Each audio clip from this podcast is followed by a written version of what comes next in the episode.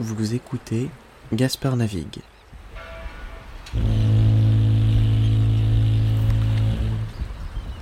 Un podcast où je navigue vers un monde plus tolérant. Bienvenue à bord. Je suis votre capitaine, Gaspard. Bonjour tout le monde, bon retour dans Gaspard Navigue. C'est super de vous avoir à nouveau pour le dernier épisode de la saison. On reprendra dès le mois de septembre, euh, au rythme probablement d'une semaine sur deux en termes d'épisodes, parce que ça va être un petit peu plus la folie pour moi et j'ai envie de continuer de vous fournir du contenu de qualité et pas juste de vous gaver de contenu en fait, parce que c'est pas intéressant pour personne, ni pour moi, ni pour vous. On a fait plein de super épisodes, on a eu plein de discussions, on a rencontré David, Pierrick, Sybille, Marie, on a rencontré euh, combien de personnes? J'en sais rien. Geoffrey, on a rencontré euh, tout plein de copains. Et c'était trop cool. Et on a eu Clément. Et j'espère qu'on va en réentendre plein après les vacances. Et ça va être trop trop bien. Une semaine sur deux dès la rentrée. On va pouvoir euh, aborder plein d'autres sujets. On va pouvoir peut-être même... J'ai peut-être... Bref, j'ai plein d'autres projets qui sont en train de se préparer, j'ai plein de nouvelles histoires, des nouveaux concepts de podcast, des nouveaux épisodes un peu spéciaux hors série qui vont être trop bien.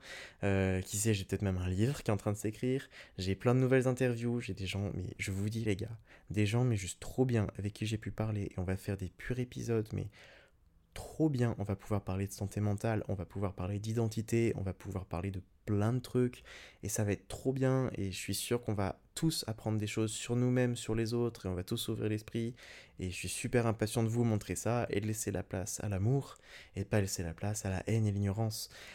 Voilà, je vais me taire, on va écouter un putain d'épisode, mais trop bien, avec Sybille et Marie, où on va parler, en fait, enfin, j'ai posé une question, vous allez voir, j'ai posé une question, et en fait, j'ai eu tellement plus que ce que je voulais. Donc voilà, et c'est, j'espère que ça va vous enrichir autant que ça m'a enrichi. Je vous aime, profitez bien de cet épisode. À tout à l'heure, bisous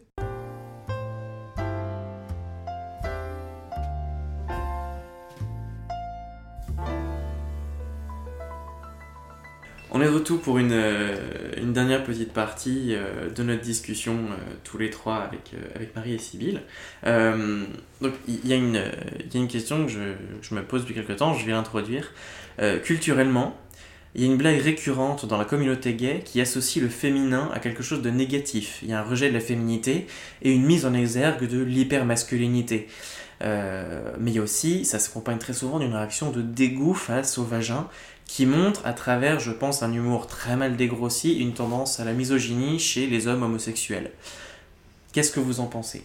Toutes les deux. Je crois que Marie, tu as quelque chose à dire, euh, à dire là-dessus. bah déjà, j'ai une autre idée qui est venue, mais je pense que c'est important de le souligner encore. Désolée, je vais passer pour la, grosse relou, mais déjà, vagin, pour moi, c'est vraiment pas le bon terme à utiliser.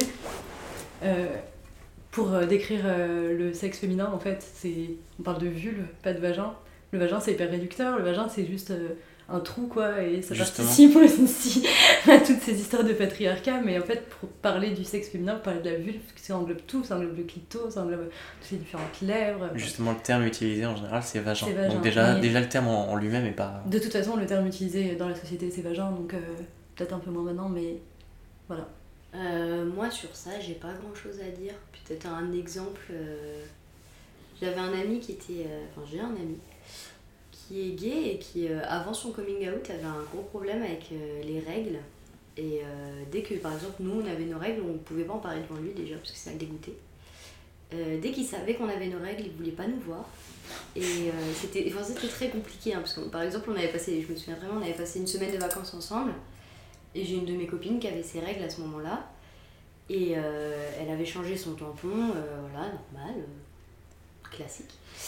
Et euh, il était tombé sur la poubelle, euh, et là il avait fait mais un malaise, vraiment il était tombé tout blanc, euh, puis on lui dit mais qu'est-ce qui se passe, est-ce que ça va? Il me dit non mais moi ça je peux pas voir, ça me dégoûte, c'est quelque chose qui me dégoûte. Et il voyait un tampon dans un sac, il se sentait pas bien, il voyait une serviette, il n'était pas bien. C'était vraiment quelque chose qui était très prenant. Et puis après il a fait son coming out il y a 3 ans, ouais je crois que c'est ça il y a 3 ans. Et depuis, beaucoup moins de problèmes. Il est toujours pas très à l'aise avec ce sujet, mais euh, beaucoup moins fort qu'avant. Il nous... il, était méchant quand euh, on avait nos règles. Il nous disait ah, mais non, mais t'es sale, euh, mais c'est dégoûtant, t'as du sang. Enfin, oui, toi aussi, t'as du sang dans ton corps. toi, juste, il coule pas tous les mois, mais enfin, t'en as quoi. Et vraiment, c'était c'est le fait que ce sorte, ça, ça sorte de de l'organe féminin qui vraiment le, lui posait problème. Et après son coming out, beaucoup moins. Donc je sais pas si c'est euh, cette peur de la féminité, comme tu disais, ou ce rejet de la féminité. Mais euh, pareil, quand il voyait une femme enceinte, ça le dégoûtait. En fait, tout ce qui, tout ce qui ramenait au. Je sais pas comment dire. La capacité reproductrice de la ouais, femme voilà, c'était ça, vraiment, euh, même limite euh, sexualité de la femme, c'était quelque chose qui le, le dégoûtait. Vraiment, et par exemple, pareil, euh, on pouvait pas porter, euh, enfin, on devait porter un soutif même quand on dormait avec lui, parce que ça le stressait de savoir qu'on avait nos seins sous un t-shirt, quoi, alors que, bah, en soi. euh, Enfin oui, il doit bien s'en douter. Et ça, bah, par exemple, les seins, ça a totalement disparu. Justement, maintenant, il en veut. euh, il hésite, euh, machin. euh, il met des soutifs. euh, Enfin, c'est... Comment ça, il en veut Bah, il en veut, il voudrait une reconstruction.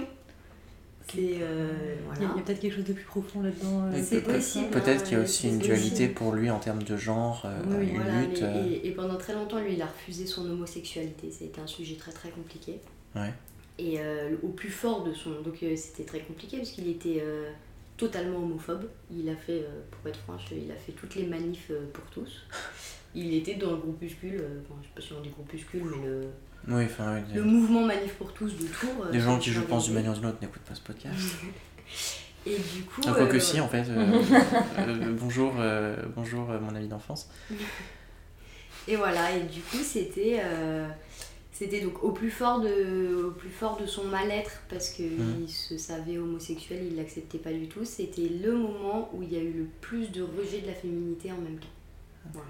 Je sais pas trop si ça peut correspondre. Si, parce que c'est c'est peut-être c'est peut-être euh, une des origines de, de la misogynie chez les gays, le, le- le rejet euh, euh, de soi-même, le, la difficulté d'arriver à s'accepter soi-même qui débouche à un rejet de tout ce qui peut être féminin. euh. Parce qu'en fait, ce qui est rejeté, c'est le fait que des hommes puissent euh, toucher ce qu'on appelle la féminité. Il y a, il y a un peu de ça, c'est- il y a un gros mouvement chez les gays qui s'appelle Mask for Mask. C'est Mhm. un mec masculin pour un mec masculin. Jésus de Nazareth, un peu quand Ouais. Clairement. C'est, c'est-à-dire que moi, euh, enfin, je suis trop folle. Ouais, Pour les gays. ça. Alors que, enfin, pardon, excusez-moi, mais croyez-moi au pieu, vous allez vous amuser avec moi, quoi.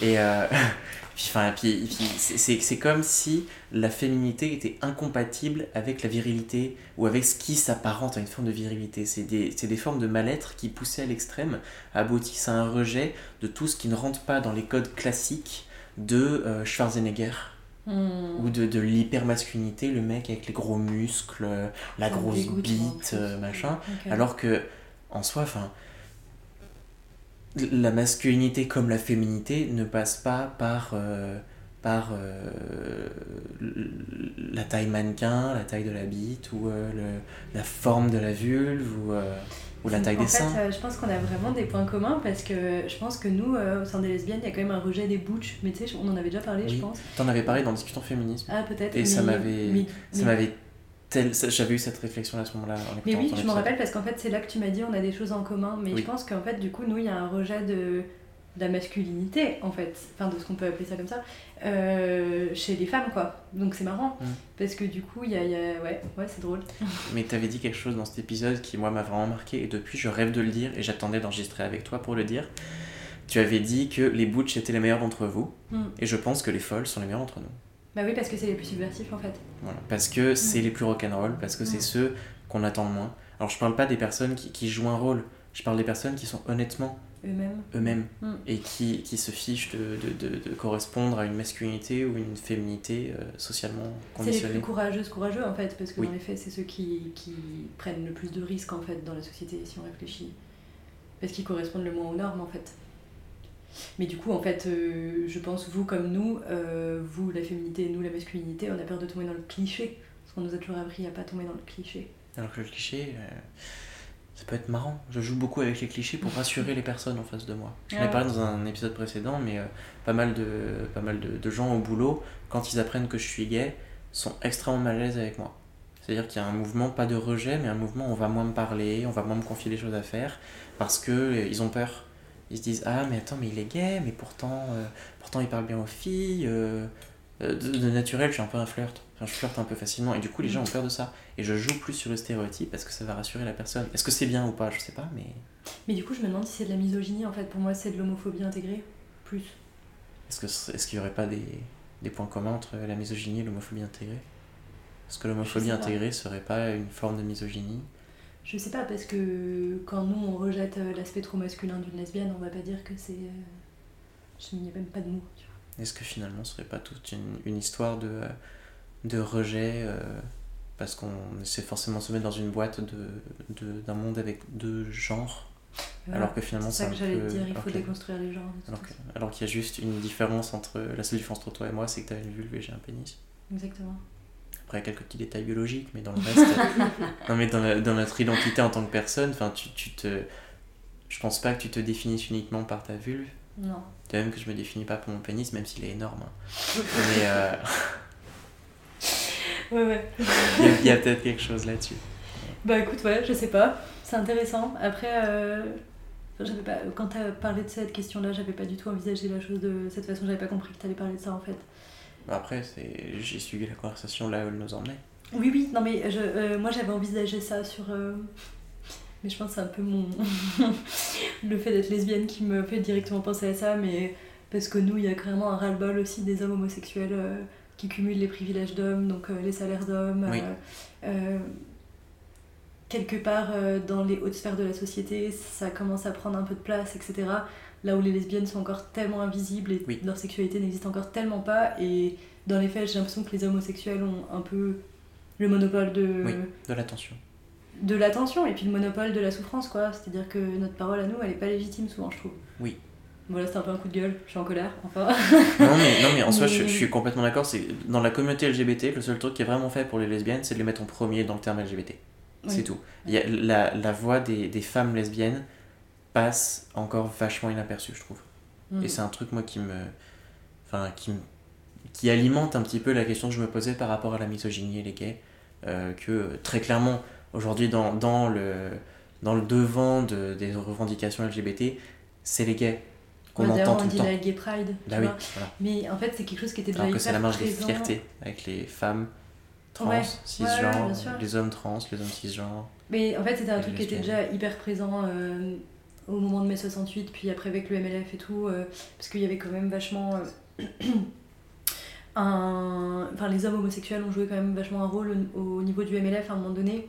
Mais en fait, euh, au sein du MLF, il y a un groupe qui a été créé pour les personnes homosexuelles, mais qui est en fait créé par des Gwyn en fait, mais qui en fait a été récupéré par des hommes, qui a créé le phare, et ensuite elles, elles ont été exclues du truc. Enfin, tu vois, il y a vraiment un truc, j'ai l'impression, dans, dans la lutte de, des hommes homosexuels qui, De rejet qui de- prime des femmes lesbiennes?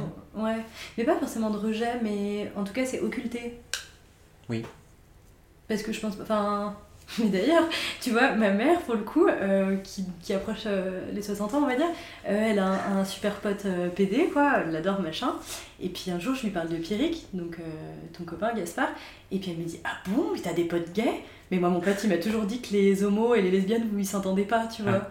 J'étais en mode, mais n'importe quoi, tu vois, parce que dans les faits, on a des choses en commun quand même. Tu vois, il y a un truc un peu bizarre, je trouve, il y a un peu un Oui. mythe. Non, mais le fait est qu'il y a le mythe très clairement de la haine entre les gays et les lesbiennes. La première personne à qui j'ai parlé de mon homosexualité, c'était une femme lesbienne, et, euh, une cousine. Et, euh, et euh, elle, enfin, bon, elle, elle a fait ce qu'elle a pu, hein. Elle, m'a elle a un peu discuté avec moi et tout, et elle m'avait parlé un peu du fait que on, c'était pas comparable nos vies en tant qu'homme gay et, que, et en tant que femme lesbienne. Et sur le coup, je me suis dit, ah bon, bah ok, bon, en même temps, c'est vrai, c'est normal, femme, homme, on n'a pas forcément le même combat. Et maintenant que du coup, j'ai pris un peu de maturité depuis, parce que c'était il y a. Pff, Putain, c'était peut-être il y a 8 ans, ça craint. Mais, euh, mais euh, je me rends compte aujourd'hui qu'en fait, ça, ça, ça cache quelque chose de, de- presque une forme de lutte interne qui, qui est complètement conne, quoi. Oui. Je sais pas. Après, bon, on pourrait partir ensuite sur aussi euh, les luttes euh, pour, pour accepter les, les personnes non cisgenres. euh, Mm. là-dedans, euh, parce qu'on voyait l'autre jour quand on était en bagnole, euh, un truc de collage féministe Lyon, avec euh, ça, c'est- enfin c'est le c'est un- un- une des phrases que genre j'aime le plus que j'ai vu de ce conte, c'est euh, sister, pas sisterf, c'est euh, sisterf, C I S T E R F, genre euh, c'est euh, toutes des sœurs et pas juste le territoire des femmes cisgenres. Mm. Et j'ai trouvé ça, je trouvais que ça pointait du doigt aussi euh, une, une lutte interne, mais aussi quelque chose que moi, en tant que personne externe à la lutte euh, féministe, euh, dans le sens où je me définis pas comme féministe. T'as le droit au pire, hein, mais. Non mais, non mais, Je serais pas d'accord, le- le- le- non, mais le, le fait, je comprends vraiment mieux l'importance du terme allié. Je vois vraiment mieux le, le rôle du terme allié, c'est vrai qu'il correspond beaucoup mieux. Que- Mais d'ailleurs, tu voulais des références, et en fait, euh, désolée, je te coupe, mais Ah, je viens d'y vas-y. penser. Moi, j'ai écouté un podcast de Kif Taras, donc c'est euh, des féministes euh, racisées qui parlent de ça. Et en fait, elles ont fait une vidéo sur comment être euh, une bonne alliée. Et en fait, là, pour le coup, c'est comment être une bonne alliée euh, blanche, hein, donc voilà. Mais en Mm. fait, dans la vidéo, il suffit de changer les termes blanc par homme, et en fait, ça marche, quoi. Donc, euh, enfin, je te conseille, et je vous conseille vivement d'aller écouter ça, parce Donc que... c'est Kif Taras Kif Taras et c'est comment être une bonne alliée. Donc, du coup, c'est sur les rapports entre femmes racisées et femmes blanches, mais, mais ça marche aussi entre femmes et hommes, je pense. Après, je, je pense qu'il y a aussi pas mal de, de femmes blanches qui nous écoutent. Bonjour Jenna, bonjour Emma. Et, euh, et euh, enfin, c'est les deux euh, premières à qui je pense évidemment. Marie sinon Euh, Marie aussi. Peut-être blipper le nom de famille. Mais oui, non. Oupsie, Euh, il y a Marie aussi. Oui, oui. Mais euh, oui, non, c'est sûr. Est-ce que tu as peut-être des, des références aussi, toi, à conseiller euh, Quelque chose qui te vient en tête? Moi, euh, il y a sur euh, moi je suis pas mal Insta aussi et il y a Marion Marion Seclin sur euh, Instagram et euh, elle euh, par exemple elle a beau- elle a posté beaucoup de photos euh, nues ou dénudées Mhm. et énormément ont été censurées parce qu'on voyait les tétons et euh, du Mhm. coup bah, là il y a eu toute une euh, une polémique, enfin en tout cas elle, elle, elle a réagi très violemment au fait que euh, les hommes pouvaient se montrer torse nu sur Instagram et que ça posait aucun problème. Et que par contre les femmes euh, c'était impossible et du coup elle a essayé de faire craquer euh, l'algorithme de Insta en posant euh, genre je crois que c'était 15 photos par jour ou c'était 15 photos, enfin la même photo Mhm. en espérant que ça ressorte et euh, il y en a quelques-unes qui sont passées mais très peu. Et euh, je trouve que Marion Seclin c'est assez un... Elle fait des podcasts aussi, euh, elle avait conseillé justement... Tout le monde fait des podcasts. Oui, c'est vrai. Mais elle avait, elle avait commenté, euh, enfin, elle a partagé celui que tu viens de citer, que j'ai pas encore écouté moi. Mais euh, pareil, euh, je la trouve très inspirante. euh, pareil, au niveau de la pilosité, euh, Mm. le fait que on pouvait, enfin, les femmes ne pouvaient ne pas s'épiler et aussi, Mm. euh, enfin, pouvaient ne pas s'épiler que certaines zones. Enfin, que c'était les femmes en fait qui choisissaient du fait que si elles ont envie de ne pas s'épiler les jambes mais les aisselles, elles pouvaient. Ou Mhm. alors qu'elles voulaient pas s'épiler, enfin elles s'épilaient pas le pubis mais elles s'épilaient les jambes, elles pouvaient. Et ça, j'ai trouvé ça ultra inspirant dans le mode de, bah t'es pas forcé de faire euh, tout jusqu'au bout et juste c'est comme toi tu le sens. Donc, pas forcé d'être comme euh, le mannequin ou comme l'actrice porno. Mm. ouais. Voilà, et ça j'ai trouvé ça hyper intéressant et pareil, euh, elle avait reçu des commentaires ultra négatifs de femmes, ça ça m'avait beaucoup euh, marqué, ou des femmes qui disaient bah euh, ouais bah ça se voit que elle, euh, elle fait pas, elle s'épile pas, euh, enfin en gros elle, elle ne s'épile pas pas partout, euh, comment dire. Euh, par exemple elle elle a des poils sur les jambes mais elle en a pas sous les aisselles. Ah, un exemple, voilà. Mm. Et euh, il y avait un commentaire d'une femme qui disait bah ouais mais en fait euh, elle mène pas son combat jusqu'au bout. euh, elle a juste envie de montrer, de faire comme tout le monde, comme les Instagram en ce moment, euh, qui sont un Mhm. peu plus dans le délire euh, féministe, mais euh, elle l'est absolument pas. Et elle avait réagi avec, euh, avec entrain, et j'avais beaucoup aimé, en disant bah non, mais au final, euh, nous on fait ce qu'on veut, si on veut pas aller au bout, on va pas au bout, il n'y a même pas de bout euh, Oui, il à n'y a pas de bout à atteindre. Tu fais Voilà, ce que tu veux c'est- avec ton corps. tu fais ce que tu veux, c'est ton corps, et voilà, et ça s'arrête là. Et je la trouve assez inspirante. J'en profite pour faire un petit coup de gueule pour tous les hommes masculins qui se promènent torse-poil sur les quais. Vraiment, arrêtez, j'en peux plus. Vraiment, soit rhabillez-vous, soit acceptez le fait que nous aussi on puisse se mettre torse-poil. Voilà, merci, bisous. Clairement. Donc, du coup, l'Instagram c'était Marion Seclin. Marion Seclin, Kif Marion, Taras. Ah, Euh, euh, Kif Taras, comment être une bonne alliée. Et euh, bah, moi, je, con- je conseille, mais comme tout le temps, parce que c'est euh, une de mes motivations pour le podcast, le compte Instagram de Collage Féministe Lyon. Voilà. Que je rêve d'un jour d'avoir dans le podcast si jamais tu écoutes. le rêve. Bon, merci beaucoup en tout cas. C'était vraiment un plaisir de vous avoir et euh, j'espère euh, qu'on vous a donné plein de grains à moudre euh, à la maison. Moi, je sais que ça m'a fait euh, pas mal réfléchir la discussion.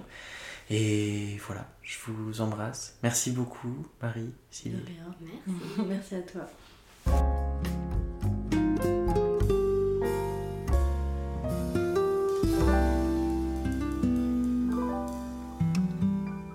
Coucou, vous êtes de retour avec Gaspard. Je vous ai pas menti, hein, c'était un bon épisode. le gars qui se la joue tellement. J'en peux plus de moi. Bref, on a tous besoin de vacances. Moi le premier. J'espère que vous avez apprécié cette discussion avec Sybille et Marie. Euh, vraiment, encore une fois, ces deux nanas super. Elles nous ont donné plein de références qui sont vraiment importantes. J'aimerais donner encore deux petites secondes vraiment d'attention au compte Instagram Collage Féministe Lyon parce que ce, ce compte m'a donné tellement d'inspiration pour le podcast. Enfin, c'est vraiment, c'est, c'est une folie, c'est ces nanas-là, mais si jamais je pouvais en avoir une sur le podcast, mais je serais tellement fier parce que elles, elles enfin, c'est trop bien ce qu'elles font. Je trouve ça vraiment super. Voilà, merci à tous de votre, de votre écoute. Je vous souhaite des super vacances. On se retrouve en septembre. Reposez-vous bien. On se retrouve sur les réseaux sociaux un petit peu. Enfin, pas trop, parce que je vais aussi prendre des vacances des réseaux sociaux. Mais laissez des messages. Je réponds toujours. Et je vous aime. Et à très bientôt. Gros bisous. Partagez le podcast si vous a plu. Bisous, bisous. Si vous avez aimé cet épisode, n'hésitez pas à vous abonner et laisser un commentaire sur Apple Podcast. Rejoignez-moi sur les réseaux sociaux, Gaspard Navigue partout. Si vous souhaitez me soutenir encore plus loin, le lien de mon Kofi est disponible dans la description de l'épisode.